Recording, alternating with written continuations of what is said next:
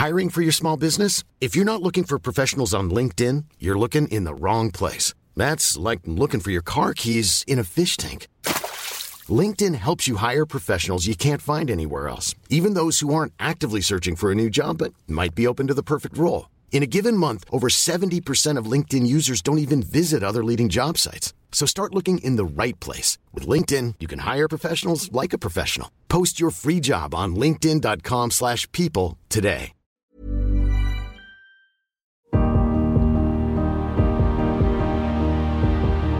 Bonjour, je suis Agathe Le Caron. Bienvenue dans Les Rescapés, le podcast qui vous parle de ces gens qui ont vécu une déflagration dans leur vie, qui a signé la fin de leur vie d'avant et conditionné leur destin. Nos témoins sont des survivants. Ils auraient pu sombrer, mais la fracture qu'ils ont vécue a parfois donné du sens à leur vie ou révélé une partie d'eux-mêmes qui serait certainement restée endormie. Aussi difficile que fut l'épreuve, ils sont parvenus à voir la vie d'un œil neuf. Parce qu'on n'a qu'une seule vie, celle qu'on vit. Parce qu'on ne peut rien contre les épreuves. Comment gérer l'après? Comment vivre cette renaissance pour qu'elle ne soit pas une petite mort? N'oubliez pas, la vie a toujours plus d'imagination que nous. Je m'appelle Cyril. Avant, j'étais un homme serein, soucieux de contrôler euh, ma vie et en quête de sens. Depuis le 19 février 2013, je suis un rescapé.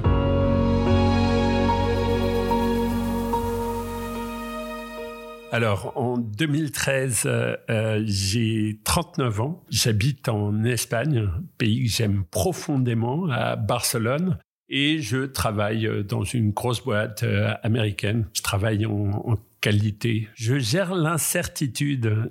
Enfin, mon job, c'est de minimiser les risques de procédures, de call center.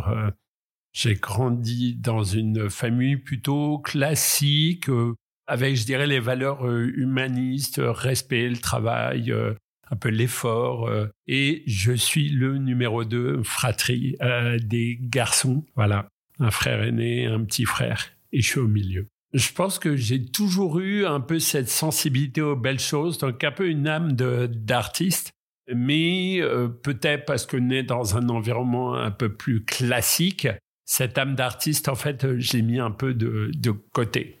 Mais j'aspire à euh, ouais libérer. D'ailleurs, c'est assez marrant parce que en, 2013, j'ai euh, deux questions qui reviennent sans cesse. La première, c'est est-ce que ma vie a un sens? Est-ce que mon travail a un sens? Est-ce que ce que je fais, d'aller bosser dans une boîte euh, américaine, donc j'ai un salaire correct, est-ce que ça a un sens? Et la deuxième, c'est est-ce qu'il n'y a pas au fond de moi-même un talent, quelque chose de caché qui ne demande qu'une seule chose, c'est de sortir, mais qui, parce que à l'époque j'ai pas mal de peur, euh, peur d'oser, peur de prendre des risques, eh ben reste dissimulé. Et ces questions, elles reviennent régulièrement. Et chaque fois, j'essaye de trouver une réponse et je les mets de côté. Et en même temps, une intuition de dire, ah, je sens mais, mais je n'ose pas. Donc il y a un peu une quête. Je travaille euh, dans une, grosse boîte, une multinationale. Je suis passé par euh, des, périodes difficiles, euh, bah, tout ce qu'on connaît dans ces entreprises, dans lesquelles le rythme. et donc, bah, j'ai un peu envie de déconnecter, de me retrouver, peut-être d'avoir des réponses à ces questions.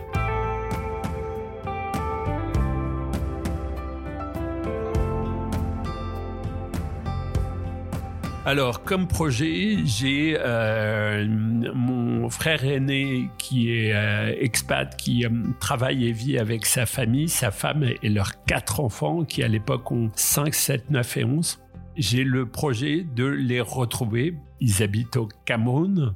J'ai un lien très fort avec l'Afrique. J'y avais déjà été en 92 en Côte d'Ivoire et en Guinée. Et donc, j'ai le projet de les retrouver le but, c'est retrouver la famille et puis de l'exotisme. Je sais pas si vous avez été, mais l'Afrique, on y va, ça prend les tripes. C'est quelque chose qui est très, très fort. Donc, j'organise ce voyage pour les retrouver le 12 février, retour prévu le 24 février. Je me souviens, pour une anecdote, de ce moment où, euh, sur mon ordinateur euh, au boulot, j'active le Out of the Office, mon message, voilà, je pars pour 12 jours, je serai de retour le 24 février. C'est donc grande joie bah, de voir mes neveux euh, avec qui j'ai un lien très proche et ça fait pas mal de temps qu'on s'est pas vu. J'ai lu des bouquins, j'ai regardé des cartes. Je suis prêt pour ce voyage j'ai hâte. En fait, dans ma tête, je ne pense qu'à ce voyage. 12 février, je prends l'avion à Charles de Gaulle. C'est un peu la magie. Dès qu'on arrive au terminal, on voit euh, sur le, panneau euh, Yaoundé beaucoup d'émotions. Je vois des personnes. Enfin, j'y suis, quoi. Le voyage commence. Je monte dans l'avion. Un très beau voyage. On part au mois de février. C'est l'hiver euh, à Paris. Et arrivé à Yaoundé, la moiteur, l'Afrique qui prend les tripes. Mon frère vient me chercher et on arrive, euh, je m'installe chez eux, dépaysement. J'ai encore euh, l'image, enfin et même le son de ces petites euh, musiques africaines dans la voiture. Je suis émerveillé, quoi. Je suis un peu comme le, le gamin quand j'étais petit qui s'émerveille devant toutes les belles choses. Voilà. Le lendemain, j'accompagne mes neveux à une, fête de carnaval à l'école. Bah, toute la joie, l'oncle qui passe du temps avec ses neveux. Et puis, on part très rapidement pour euh, le nord du Cameroun et on part en, train et on monte donc euh, dans le nord du Cameroun pour commencer ce voyage parfaitement planifié. Mon frère a des cartes et le but c'est de faire un tour dans cette euh, région de l'extrême nord du, Cameroun pour aller voir des animaux. En fait, il y a des parcs très très beaux et notamment pour aller voir des éléphants. Et nous voilà partis. C'est l'aventure, des jours magnifiques, on s'en prend plein la vue, des rencontres, on discute avec des gens. J'ai un souvenir dans un petit village euh, dans le nord du Cameroun euh, avec un sorcier au crabe qui prédit euh, l'avenir, un truc un peu surréaliste. Moment, enfin vraiment, il y a tout ce côté magique, les rencontres, les couleurs, des paysages à, couper le souffle. C'est aventure et je dirais même c'est le paradis quoi en fait. Vraiment la grande joie, on est ensemble, on a tout ce qu'on a avec nous.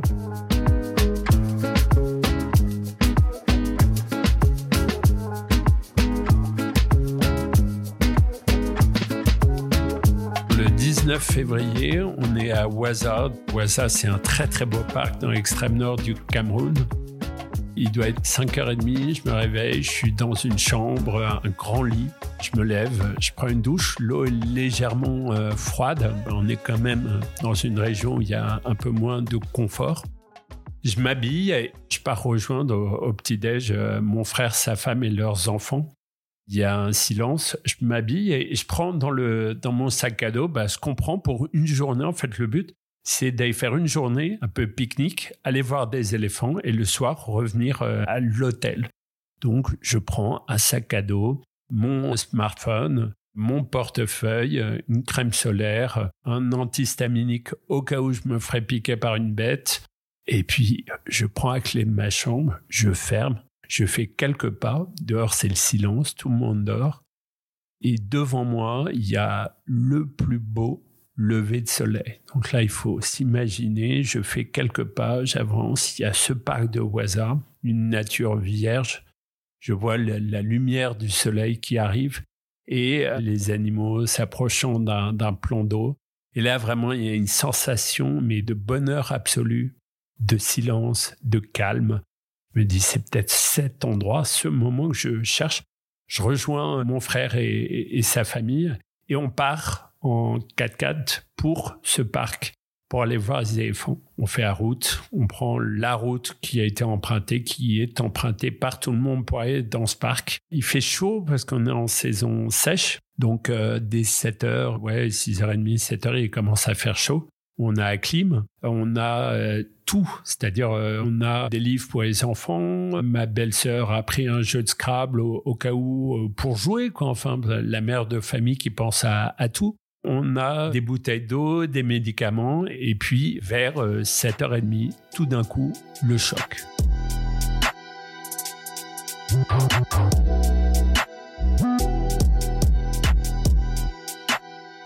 Je suis en copilote, mon frère conduit le véhicule, sa femme et mes quatre neveux sont à l'arrière, et tout d'un coup, surgissant de nulle part, dix hommes armés à moto nous bloquent le chemin, euh, menaçant au Kalachnikov, et là c'est la sidération. Moi, le premier réflexe, c'est euh, un film une sorte de folie, de trucs, mais d'où ils viennent, dont je ferme les yeux et je les rouvre en pensant que par magie, la situation changerait. Et non, ces hommes sont là, jeunes, ils ont une vingtaine d'années, extrêmement, extrêmement nerveux et, et violents. Et en fait, il y a une sorte de sidération. Enfin, il n'y a pas une sorte, il y a une sidération. Pas de cris, pas de pleurs. Mon frère immobilise le véhicule. Et en fait, on est sous le choc. En fait, c'est vraiment le choc on ne peut pas avancer, donc impossibilité de reculer. Et là, mon frère demande aux hommes euh, d'où ils viennent. Rapidement, on comprend qu'ils viennent du Nigeria. Et en fait, je me dis, euh, dans ma tête, c'est ce qu'on appelle des coupeurs de route qui, généralement en Afrique, euh, agissent plutôt le soir, la nuit. Et en fait, ces hommes-là vont nous piquer nos affaires. Et au pire des cas, eh ben, on devra marcher une heure sous un soleil de plomb pour aller faire une déclaration de vol. Et puis très rapidement, en fait, l'un des hommes nous fait passer mon frère et moi à l'arrière du véhicule. Ils prennent le contrôle, il met la clé de contact et là, c'est le chaos. On se retrouve dans des champs de sorgho. L'homme conduit, il y a un homme qui est à côté de lui. On est à l'arrière tous les sept, sidérés. Et en fait, j'ai une image qui me vient, c'est le seul euh, moyen d'essayer de comprendre ce qui vient d'arriver, c'est de regarder en fait le visage de mon frère, qui est en fait euh, livide et qui euh, montre à quel point la situation est grave. Et là, on ne sait pas où on va. Ce qui est très fort, c'est qu'en fait, on se regarde de façon très discrète, mais sans se regarder, je sens en fait cette espèce de tension. Donc on n'a même pas besoin de se regarder. Et puis surtout, on a des hommes qui sont armés dans le véhicule. Donc en fait, on a, en tout cas moi, je, suis euh, extrêmement euh, terrorisé, notamment l'homme qui conduit, qui a un regard mais de haine, d'une violence qui va être extrêmement difficile à, extraire à, posteriori. Et là, on se retrouve euh, dans le chaos.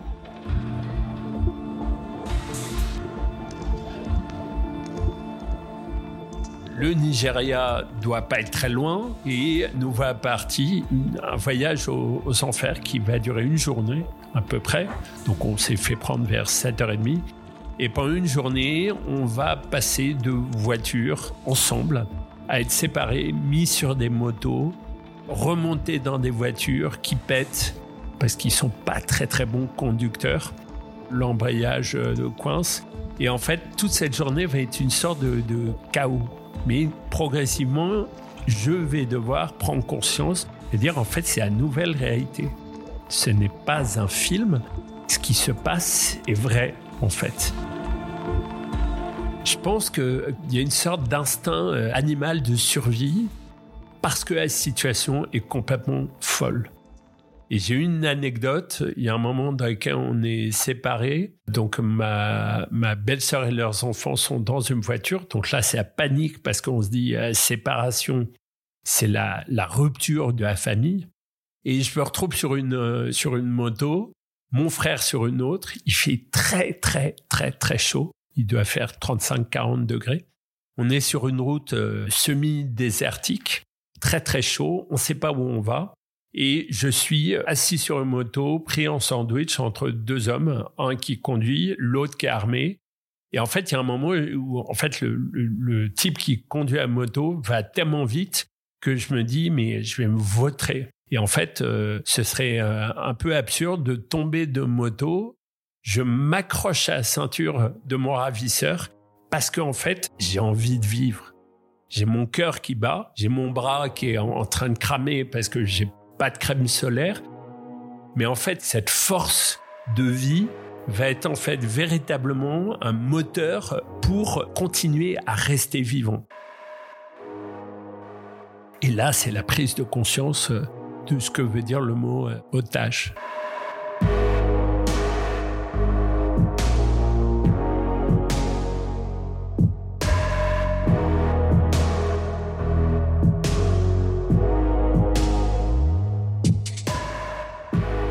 On arrive, des hommes et des enfants, pas de femmes, sont là, ça tire au calache, moi, je ne veux pas sortir de la voiture parce qu'en fait, c'est une sorte de panique en train de me dire je préfère rester avec euh, l'unité de ma famille euh, ensemble.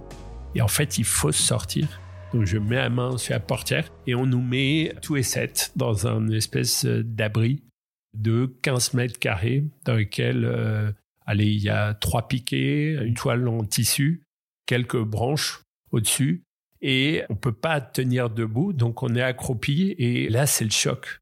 Le matin, j'étais dans mon lit euh, king size bed euh, avec toute mon intimité et là on se retrouve tous les sept collés comme si euh, vraiment on était les corps collés dans cet espace et, c'est qu'est-ce qui se passera demain? Il y a un, un, moment pendant cette journée où en fait les hommes masqués nous disent qu'ils viennent d'Al-Qaïda Nigeria. Et là, dans ma tête, euh, évidemment, je pense à Al-Qaïda, euh, enfin le 11 septembre. Donc il y a vraiment une prise de conscience en train de dire, ouais, c'est sérieux, quoi. enfin c'est quelque chose de grave. On a peu d'informations. Et en fait, d'ailleurs, pendant cette euh, captivité, on va avoir, on va être coupé l'information. On sait que on est coincé, on est dans cet espace. Collé à nous, il y a une quarantaine d'hommes dans une autre tente qui est vraiment euh, collée à nous. Un pick-up euh, avec un type qui est armé à euh, les 2 mètres, 2-3 mètres. Un trou dans lequel on va cuisiner avec nos, ravisseurs. Et c'est la nouvelle normalité. En tout cas, moi, mon regard et ce que je ressens, c'est véritablement, on est ensemble.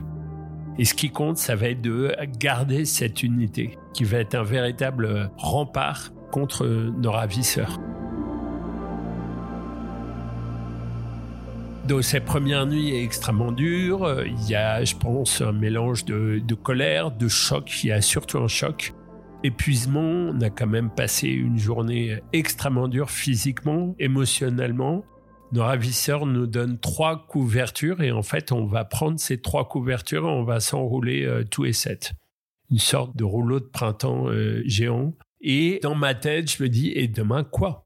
C'est quoi euh, Le seul souvenir que j'ai de, ce mot otage, c'est quand j'étais gamin et que je voyais ce journal télévisé qui commençait avec les photos de ces journalistes pris au Liban et un visage et un nombre, un chiffre je demandais à mes parents et mes parents m'expliquaient, c'est des journalistes qui ont été pris. Donc le mot otage, je le voyais avec énormément de distance en fait. Et là, ce 19 février, je suis dans cette nouvelle réalité qu'il va falloir accepter. Finalement, on va garder avec nous des livres qui vont nous, nous sauver. Il y a une sorte de c'est pas grave, ça va s'arranger, enfin comme une sorte un peu d'insouciance euh, personnellement, je me dis, euh, bon, bah, il, va se passer quelque chose, quoi. C'est un peu la phase dans laquelle on se dit, allez, ça va durer deux jours, et puis au bout de deux jours, on sera libéré. Sauf que rien ne se passe. Les jours passent et rien ne se passe. Alors, les, les journées commencent à 6 heures du matin, elles finissent à 6 heures du soir.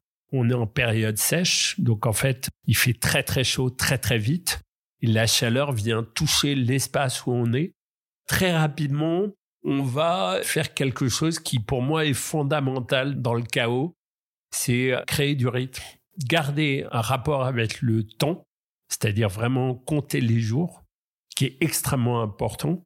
Donc, euh, eh ben, en fait, on a euh, un guide automobile et on a deux stylos avec nous dans lesquels on va écrire les, les jours. Garder du rythme et essayer de structurer une journée de la façon la plus normale, surtout parce qu'il y a des enfants et le but c'est de les protéger au maximum. Donc on va créer des rituels, plier des couvertures, ce qui va nous prendre 5 euh, secondes, mais qui est un rituel euh, important. Prendre du thé à la menthe qu'on obtient nos ravisseurs et progressivement essayer de construire une journée normale, entre guillemets, dans un univers complètement incertain, complexe et, euh, et chaotique.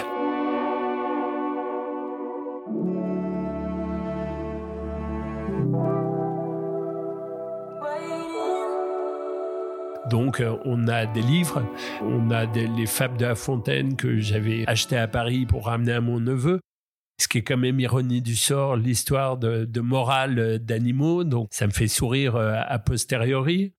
On a la merveilleuse histoire de la chef de Monsieur Seguin, qui est quand même une histoire d'une chèvre qui aspire à la liberté euh, et rend sa chaîne de captivité chez son Monsieur Seguin. Et puis on a un jeu de Scrabble les livres vont avoir leur importance. On va essayer euh, de créer une sorte d'école euh, chez Boko Haram, ce qui me fait sourire aujourd'hui, c'est-à-dire de faire des devinettes, de faire des jeux, d'imaginer des histoires, et chacun d'entre nous va apporter et va jouer un rôle.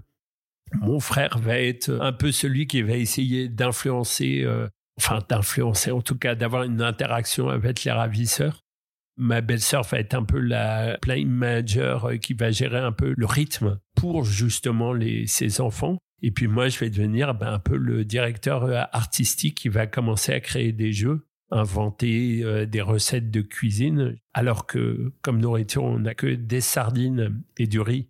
Très peu d'eau, on manque d'eau, on manque de tout. En fait, l'imaginaire va devenir un véritable moteur pour faire face pour essayer de nous évader par des histoires, par des choses utopiques et pour échapper à cette réalité qui est terrible.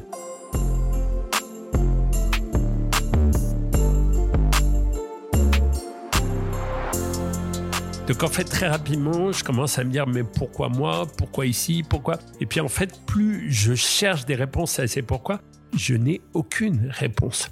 Je peux me faire des schémas, je peux essayer d'interpréter, mais en fait, je suis face à des hommes qui en fait parlent très peu. Au bout de dix jours, euh, ils viennent euh, nous, entre guillemets, demander pour faire une vidéo. Sauf que cette vidéo qui va être publiée est une vidéo euh, qui est une, une mise en scène, enfin quelque chose de très bien organisé, mais on ne sait pas ce qu'ils veulent. Et c'est ça en fait qui va être le plus dur, c'est que on est face à l'inconnu dans un univers où on ne sait pas où on se trouve, où les conditions sont extrêmes. Par contre, tous les matins au réveil, je sens les battements de mon cœur, donc je me dis, je suis vivant et je vais essayer, on va tout faire pour protéger cette vie parce qu'on l'aime. Alors le seul accès, c'est le lendemain de notre euh, enlèvement où euh, j'entends ce qui est terrible, mon nom et l'annonce de notre enlèvement sur euh, RFI. Et là, il y a une sorte de choc, c'est-à-dire en fait, vous entendez une voix qui vient annoncer une réalité que vous n'êtes pas en mesure encore d'accepter. Donc moi, je dis, euh, je me souviens, je crois, je dis à mon frère, euh, non, de toute façon, euh, il faut rien écouter. Enfin, il y a une sorte de, de déni. Et après, on n'a plus accès à aucun média. Eux vont nous donner des informations, sauf qu'on ne sait pas ce qui est vrai, on ne sait plus où est la vérité. Après ces quelques jours dans lesquels on espère une, une issue à, cette, euh, cette situation, les jours passent et rien ne se passe. Je passe par toutes les phases, c'est-à-dire des phases d'espoir, des phases dans lesquelles je vais me dire ah ben tiens je vois un jeune homme avec des petites lunettes un attaché caisse donc c'est peut-être un négociateur donc je me crée une illusion d'une solution. Et puis après il y a la claque parce qu'en fait rien. C'est mon cerveau qui a interprété quelque chose pour essayer de trouver une solution. Et puis, il y a des moments de grande colère, la fatigue se fait sentir, il fait très chaud, les forces commencent à, s'ameniser. Donc, physiquement, c'est une bataille entre le cerveau et le corps. C'est-à-dire que je vais essayer de faire des pompes dans un espace euh, extrêmement réduit. Ça, c'est la force du sport. Et puis, il y a un moment dans lequel je me dis, je vais tomber malade et ils auront pitié de moi et ils vont nous libérer. Puis en fait, à nouveau, erreur. Donc c'est là où le corps reprend l'image qui me vient, c'est de se forcer à manger des cuillères de riz, un riz dégueulasse qui devient écœurant, et d'en manger en plus pour prendre des réserves au cas où. Parce qu'en fait, on, ne sait pas si demain on aura du riz, on aura de la bouffe, Donc il y a une sorte d'anticipation et pour moi une prise de conscience de la valeur de l'eau, de la valeur euh, de la nourriture qui est extrêmement forte. Au bout de 20 jours, un ravisseur euh, vient nous voir et nous dit vous rangez vos affaires. Ce soir, vous quittez le lieu. Donc là, c'est le choc. Et lui, euh, façon un peu évasive, nous dit demain, euh, vous êtes libéré, on a réussi à trouver une solution avec votre pays.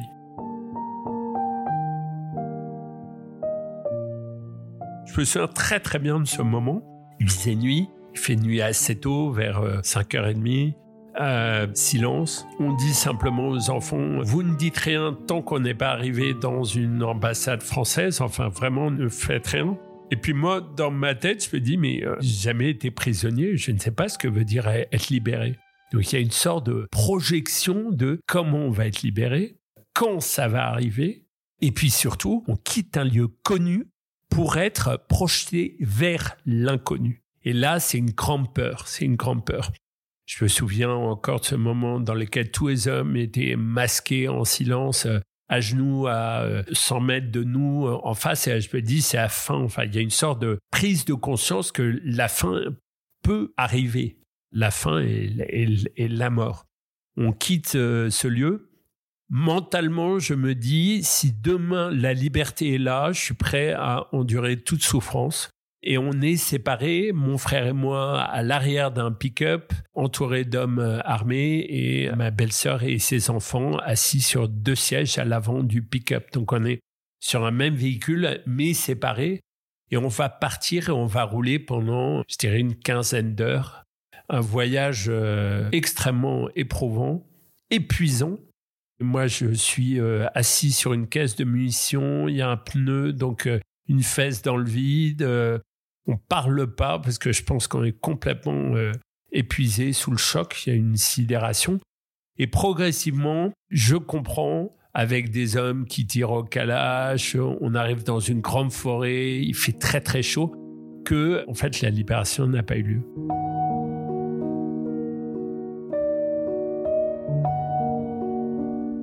Et que les hommes, nos ravisseurs, nous ont simplement menti.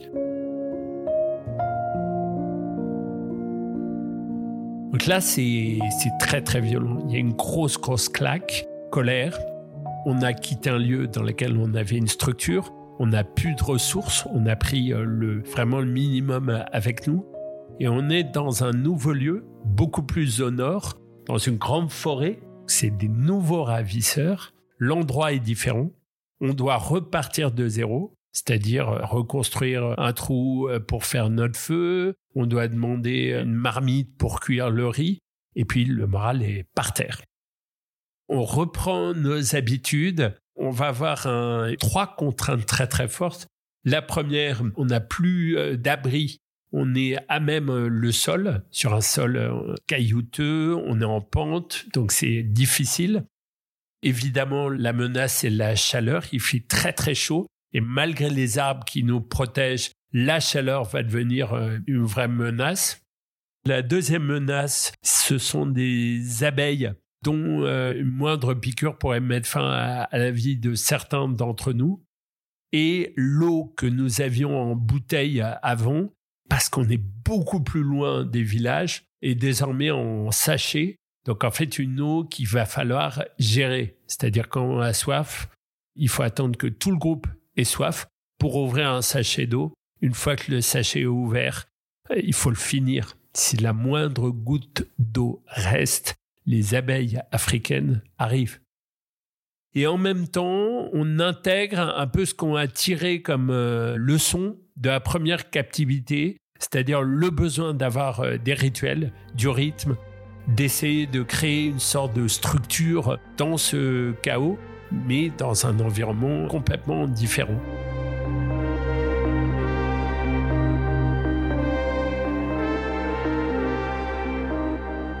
Et puis le temps passe et au bout de 40 jours, annonce de départ.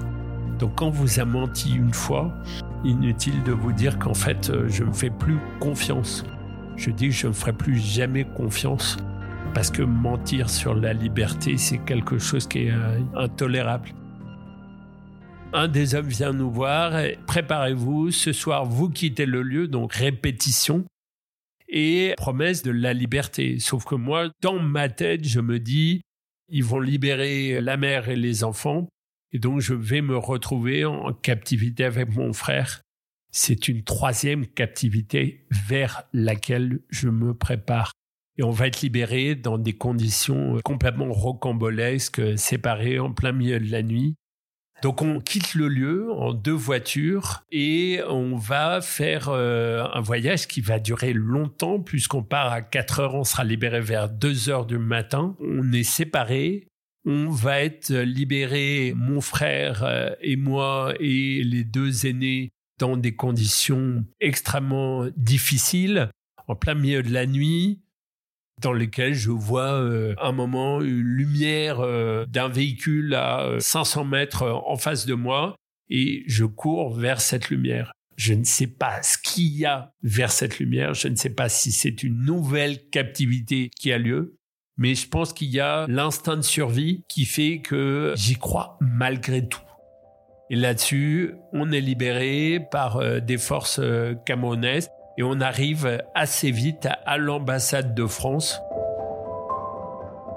Donc là, c'est un peu le choc. On passe l'espace de quelques secondes d'un monde complètement incertain, de chaos, dans lequel s'attira l'arme lourde, à se retrouver dans un magnifique jardin d'une ambassade de France, dans lequel euh, je vais devoir faire face à un grand dilemme quand un serveur me demande euh, Monsieur, euh, est-ce que vous préférez un verre de jus de mangue ou un verre de jus d'ananas? Gros dilemme. Et là, c'est retour à la normalité. Les autorités françaises arrivent, le ministre des Affaires étrangères vient nous chercher. Le lendemain, on arrive à Orly devant le président de l'époque, François Hollande. Donc il y a une sorte en fait d'accélération et dans ma tête, je me prépare en train de me dire, en fait, ce retour à la liberté va être beaucoup plus complexe et je vais devoir en, fait mener un chemin euh, seul. C'est-à-dire qu'en fait, euh, je vais devoir me dire qu'est-ce que je fais de ma vie, reprendre mon boulot, mais avec un regard complètement changé, surtout sur la vie, sur les choses, sur le temps, sur l'existence humaine, puisque j'ai été confronté à quelque chose d'incroyable on descend de l'avion. La veille, on quitte un Yaoundé où il fait très très chaud. On arrive à Orly, il fait un froid de gueux. J'ai un souvenir de descendre avec euh, une grosse barbe, bah, deux mois de captivité, épuisé, et une espèce de petite couverture, mais qui ressemble plus à une petite serpillière, qui est complètement déconnectée manquer de me péter la figure dans les petites marches du Falcon et descendre. Et en fait, les, larmes coulent quand je serre euh, ma famille dans les bras. il y a une sorte de prise de conscience. Eux, leur, en fait, il y a une sorte de retrouvaille, de joie de retrouvaille. Et je prends conscience qu'en fait, eux ont extrêmement souffert le regard de mon père euh, qui est figé, euh, mon frère et sa femme qui sont extrêmement, extrêmement émus. Enfin, et ça, c'est vraiment le moment dans lequel je prends conscience, ça y est, je suis libre. On a vécu quelque chose de dingue, donc euh, on, se parle en fait par le, regard. Il y a une sorte de complicité animale dans lequel on n'a pas besoin de parler en fait. On se comprend en se, regardant, un petit sourire, cette épreuve, elle, soude. Chacun reprend son chemin avec euh, sa vie d'avant, avec ses rêves d'avant, avec ce qu'il a envie de faire. Ce qui est pour moi un des messages de cette expérience, c'est qu'en fait, on a tous des regards différents par rapport à un choc qu'on traverse. Mais il y a euh, un cordon ombilical, il y a une sorte de ben, d'avoir vécu une expérience unique. Et pour moi, d'avoir survécu grâce à cette unité en fait très rapidement, je me rends compte que eux euh, ont besoin de reconstruire leur famille, enfin de se retrouver. Et donc rapidement, je me rends compte qu'il va falloir mener un, chemin. Sauf que un chemin seul va être difficile, donc je vais demander euh, rapidement d'être euh, accompagné. Ça, c'est extrêmement important. Je passe un mois et demi à Paris avec des formalités officielles, des contrôles médicaux Et au bout d'un mois et demi, j'ai besoin de, revenir en Espagne.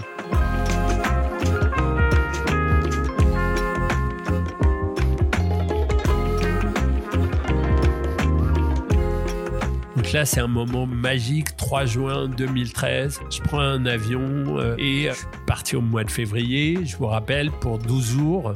On est le 3 juin. Je dis euh, à mes amis alors, on devait aller skier. Il me dit, mais Cyril, c'est bientôt l'été, donc il y a un décalage temporel qui est complètement fou. Et la joie de retrouver mes amis qui viennent me chercher à, l'aéroport. Et là, il y a une émotion euh, énorme. Très rapidement, je reprends mon boulot dans cette boîte. Il y a une sorte de joie de la rencontre, des retrouvailles. Et en même temps, rapidement, je prends conscience qu'en fait, je vais devoir prendre ce travail. Euh, je vous rappelle de qualité, de minimiser les risques, ironie du sort. Et en même temps, très rapidement, je me rends compte que le chemin vers autre chose commence. Donc en fait, c'est ce sens, en fait, cette créativité. Je vais le faire par étapes essayer d'être euh, accompagné euh, par quelqu'un qui va m'aider ben, un peu à recoller les morceaux entre l'avance qui s'est passé, ce que j'ai envie de faire. Il y a beaucoup de sidération, beaucoup de choc, beaucoup d'images, beaucoup de colère. Et puis, euh, rapidement, je quitte mon job. Et puis là, je vais commencer deux choses. Écrire, parce que je prends conscience qu'en fait, l'écriture et les leçons que j'ai apprises de cette expérience je ne peux pas, je n'ai pas envie de les garder pour moi, j'ai envie de les transmettre. Et la prise de parole et commencer à donner des conférences dans les écoles, dans des entreprises. Le but pour moi, c'est véritablement d'aider euh, les personnes, les équipes, les organisations, quelles qu'elles soient, à prendre conscience, en fait, de la force du collectif, de la force des talents, de la diversité de ces talents pour ne plus gérer l'incertitude comme on aimerait le faire, mais plus euh, peut-être danser avec ou naviguer avec, c'est-à-dire avancer dans un environnement qu'on ne maîtrise pas en fait.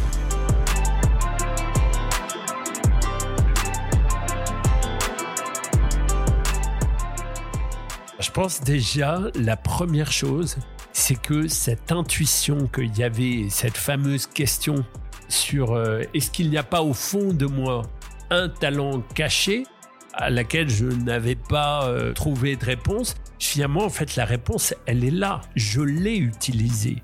Et au-delà du fait de l'avoir utilisée, cette créativité, ce don artistique, cette capacité à raconter des histoires, à imaginer, en fait, elle m'a permis de rester vivant, mais en fait, elle nous a permis, avec mes neveux, de partager d'échanger, de rester vivants ensemble. Donc en fait, c'est plus simplement un truc théorique, c'est quelque chose que j'ai en moi et que j'ai envie d'utiliser. C'est là où je dis que cette expérience, en fait, a été plus un catalyseur, c'est-à-dire que ça a réveillé ce talent, ça l'a exposé, ça a enlevé les peurs, puisque évidemment, bah, les peurs, il y en avait, mais, mais en fait, dans l'inconnu, il faut agir. Donc en fait, on élimine le fait de la peur de se tromper, la peur de prendre le risque, et qui en fait ont été exposés, ont été partagés et sur lesquels il y a eu du résultat. J'avais dit, j'ai toujours eu une sensibilité sur les choses et une envie de profondeur.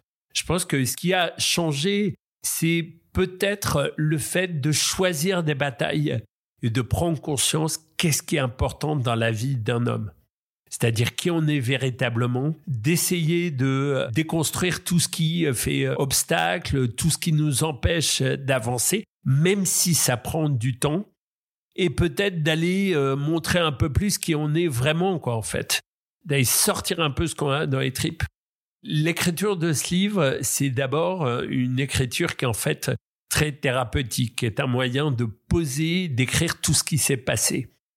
Je me souviens, euh, les premiers mois à Paris, je me foutais dans des terrasses de café. J'écrivais, je dessinais, j'avais besoin de dessiner les lieux où on avait été pour me dire ça a eu lieu. Et puis progressivement, l'écriture en fait, un peu thérapeutique, est devenue et si je partageais un peu ce que j'ai vécu, mais ce que j'en ai tiré avec les autres. Et c'est ce livre que j'ai publié, Vivre enfin, qui est un regard sur cette expérience de captivité, comment je l'ai vécu l'intérieur, un peu ce qu'on évoque, c'est-à-dire qui on est avant, comment on est pendant, et puis qu'est-ce qu'on a envie de creuser. En fait, cette relation, cohabiter avec son pire ennemi, euh, qu'est-ce qui se passe quand on est confronté à la peur de mourir, qu'est-ce qui se passe quand tout d'un coup on se dit, mais qui suis-je vraiment? Qu'est-ce qu'il y a au fond de moi-même? Revenir un peu à bah, l'essence de, notre vie. C'est ce que j'ai voulu, euh, en écrivant ce livre, partager.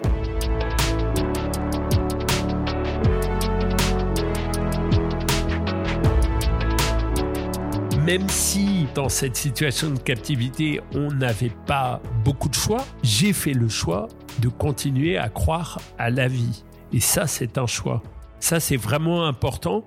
Et puis après, cette force de diversité, partage, créer du lien pour justement ouvrir les possibilités parce que quand on ne sait pas bah, ce que demain sera, ben, peut-être qu'il faut l'imaginer et c'est l'imaginaire qui, en fait, peut être un, véritable moteur. Moi, c'est ce que je porte aujourd'hui dans mes conférences pour les entreprises. C'est essayer de transformer ce moment, cette période qui est étrange, qui est tendue, dans laquelle tout va extrêmement vite, en opportunité et peut-être en imaginant ce qu'on aimerait faire, créer ensemble. Cette épreuve m'a permis en fait d'aller puiser au fond de moi-même et d'aller faire sortir, oser davantage, euh, aller réaliser ce rêve que finalement, en fait, rien n'est impossible. Aujourd'hui, dix ans après, mon frère et ma belle-sœur vont bien.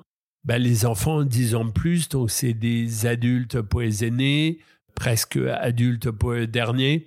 Ils ont euh, des passions, ils ont des rêves. Certains euh, d'entre eux sont à l'étranger, donc en fait, la vie continue. Et après, on a cette expérience qu'on a vécue et qui est là, en fait. Et euh, ils ont chacun leur projet, leur envie et aussi leur regard par rapport à ce qui s'est passé, qui est leur choix et dont je, respecte, en fait, euh, l'intimité, je dirais.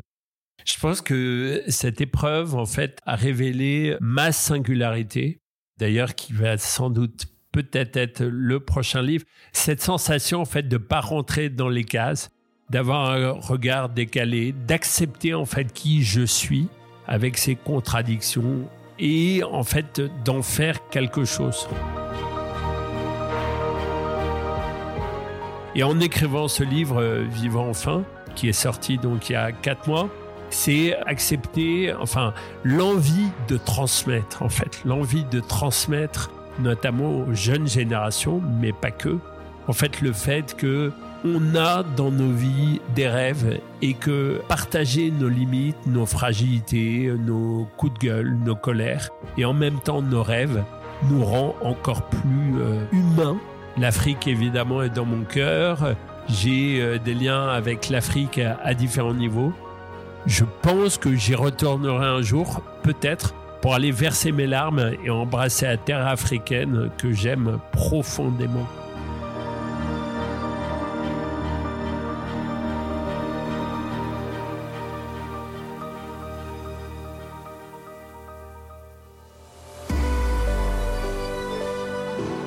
Cet entretien a été réalisé par Clémentine Delagrange et monté par Stéphane Bidard.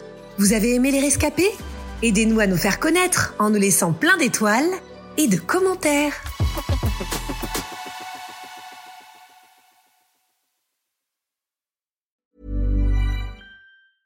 Mom deserves the best, and there's no better place to shop for Mother's Day than Whole Foods Market. They're your destination for unbeatable savings, from premium gifts to show-stopping flowers and irresistible desserts. Start by saving 33% with Prime on all body care and candles. Then get a 15-stem bunch of tulips for just $9.99 each with Prime. Round out Mom's menu with festive rosé, irresistible berry chantilly cake, and more special treats. Come celebrate Mother's Day at Whole Foods Market.